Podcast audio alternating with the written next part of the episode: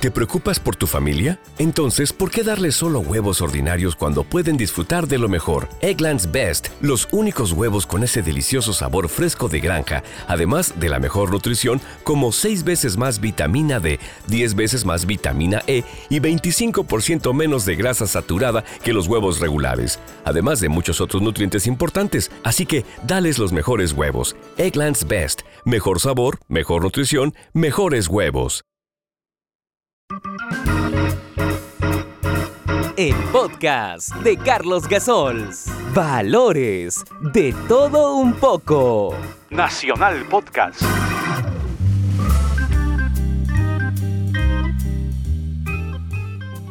Amigas y amigos, aquí estoy nuevamente y tengo que decirles que dentro de muy poco podrán tener en sus manos gratuitamente mi comedia musical Poderoso Caballero, gracias a la Universidad Nacional de Educación Enrique Guzmán y Valle, La Cantuta. Hablemos pues de teatro y de su importancia. Hoy en este podcast Carlos Gasols va a contarles algunas realizaciones de teatro y algo más.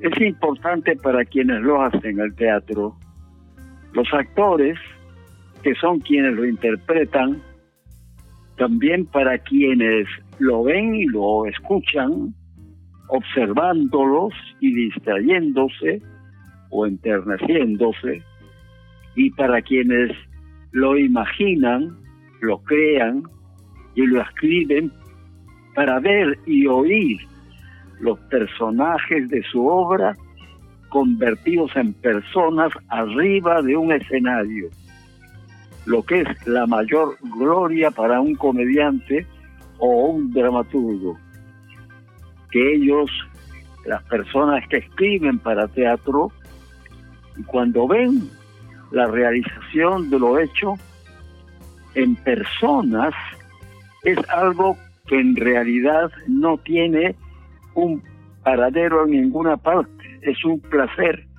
realmente importante. Sin embargo, pienso en nuestro teatro y veo con admiración al teatro argentino. He actuado en el teatro desde niño, en la compañía Hermanos Gasols, en casi todo el país, toda la costa, desde Tumbes a Tacna en Cajamarca, Ancas, Huancayo, Ayacucho, Ica, Arequipa, Moquegua, Cusco y Puno, y también en Bolivia, en Chile y la Argentina. Posteriormente he actuado en Colombia, Chile y varias veces en Buenos Aires, donde interviene intervine en dos películas tres obras de teatro y una serie con el gran conocido humorista Pepe Biondi. Los teatros 35, justamente que está en la esquina de eh, eh, justamente la avenida Callao, ¿no? Allí está en la misma esquina el Teatro 35. El Globo, y el inmenso e imponente Teatro General San Martín, con su famosa y modernísima sala teatral Martín Coronado, con las obras Los Diez Indiecitos de Agatha Christie, la primera, Cristóbal Colón de Kazantzakis, la segunda, eh, y La Dama de los Racimos de, de Lope de Vega, la tercera obra.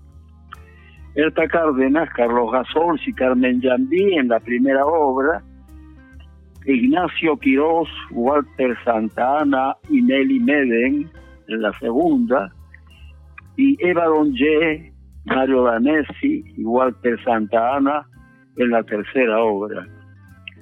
Digo eso como una muestra de la gran cantidad de actrices y actores y dramaturgos así como la gran asistencia que semanalmente van a los teatros.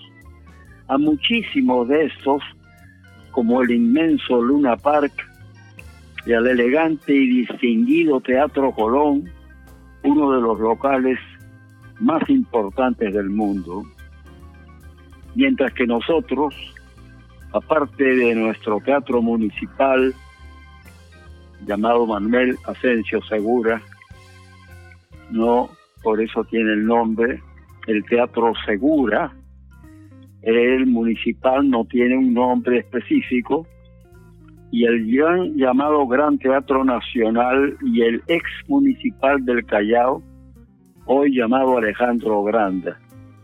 El más viejo Teatro Marzano y el Teatro Canut nos quedan nada más que modernas salas pequeñas, con escenarios reducidos, casi todos sin telón de boca, sin altura para puentes y telar o parrilla sobre el escenario, y quedan otros desaparecidos o demolidos, como el Gran Teatro Monte Carlo en Miraflores, o convertidos en mini mercados, en discotecas, billares o templos de confecciones religiosas, confesiones religiosas de todo tipo.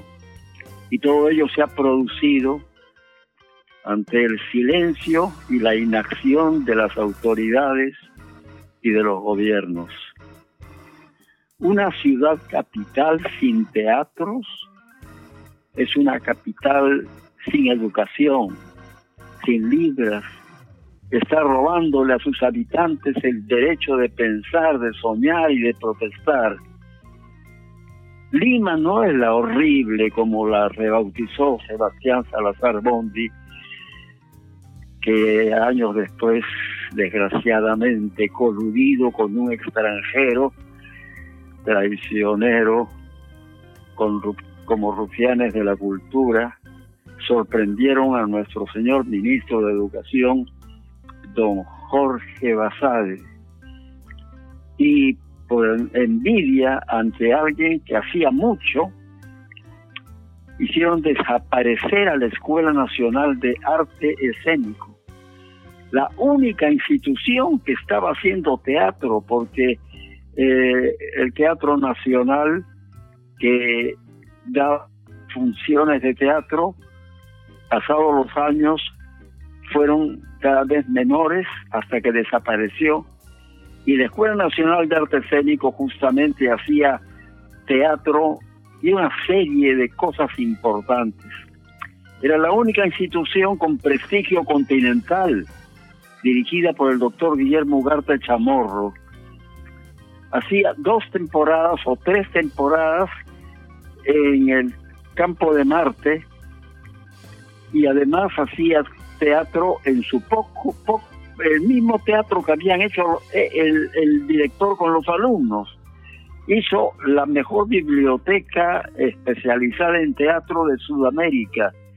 Todo esto lo hizo con gran espíritu y esto en realidad eh, lo que contaba eh, se hizo mm, poniendo como como repuesto que había que reformar el Teatro Nacional y prácticamente el único que lo hacía era el, era el director del teatro eh, de la Escuela Nacional de Arte Escénico.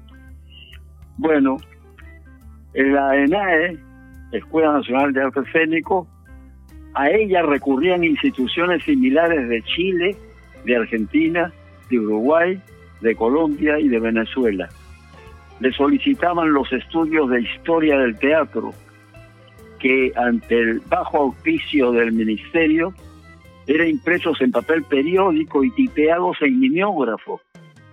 Si leyéramos la antología de Ramón Barrenechea Binatea titulada Crónicas sabrosas de la vieja Lima, con las apreciaciones de José Galvez, Ricardo Walter Stubb, César Miró, Luis Alberto Sánchez, Ricardo Palma, Federico Leguera, Raúl Porras Barrenechea, Fausto Gastañeta y una docena más de intelectuales del primer nivel muestran lo que era y lo que se hizo de una ciudad que de ser la más importante del virreinato en Sudamérica, ser ahora no la horrible como injustamente la llamó Sebastián, pero sí más bien como ahora se podría decir Lima la indigente, porque se desatendió la educación, nos faltó perspectiva mirando a Europa, a Chile, a la Argentina y a Uruguay.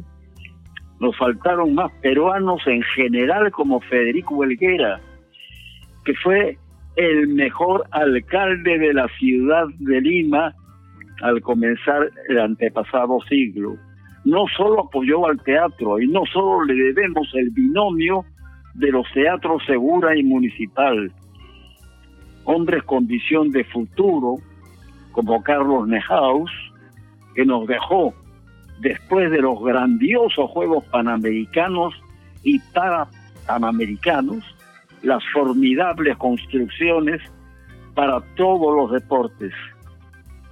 Hay otros personajes importantes que aman al país y al progreso, y no solo al dinero que todo lo enmaraña. Lima ha perdido veintitantos teatros, el Teatro Monte Carlo, el Colina, el Arequipa, el Mariátegui, el Colón, el Perrichol y el Francisco Pizarro.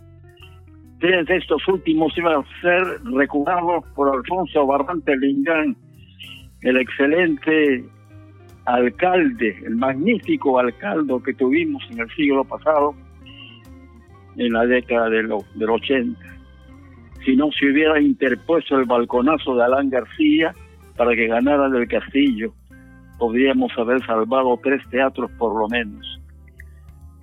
Ya no está el Delicias, tampoco, ni el MAFE, ni el Conde de Lemos, ni el Teatro Lima, ni el 28 de julio, el Capitol, el Webster, el Odeon, el Metropolitan, el City Hall, el Roxy, el Coloso. Este magnicidio cultural lo sufrió Lima, capital del Perú, nuestra patria. Esos atentados a la cultura deberían avergonzar a los causantes. Pero ¿qué les importa la política, la llamada carrera política de la que se enorgullecen? Les da beneficios económicos más que suficientes, una curul, además inmunes los hace respetables con derecho a subestimar y ofender la profesión del actor, como lo hicieron con su extraordinario congresista de Acción Popular cuando nombraron ministro de Cultura al actor Salvador del Solar. Y cuando ahora, como en, elecciones generales del Perú, frente a la muerte de centenares de peruanos y de la universal pandemia que exige la lucha de todos y de todos, han elegido solo la lucha desesperada por los votos, solo por los votos. Muchas gracias, podcast de Carlos Gasols. El podcast de Carlos Gasols.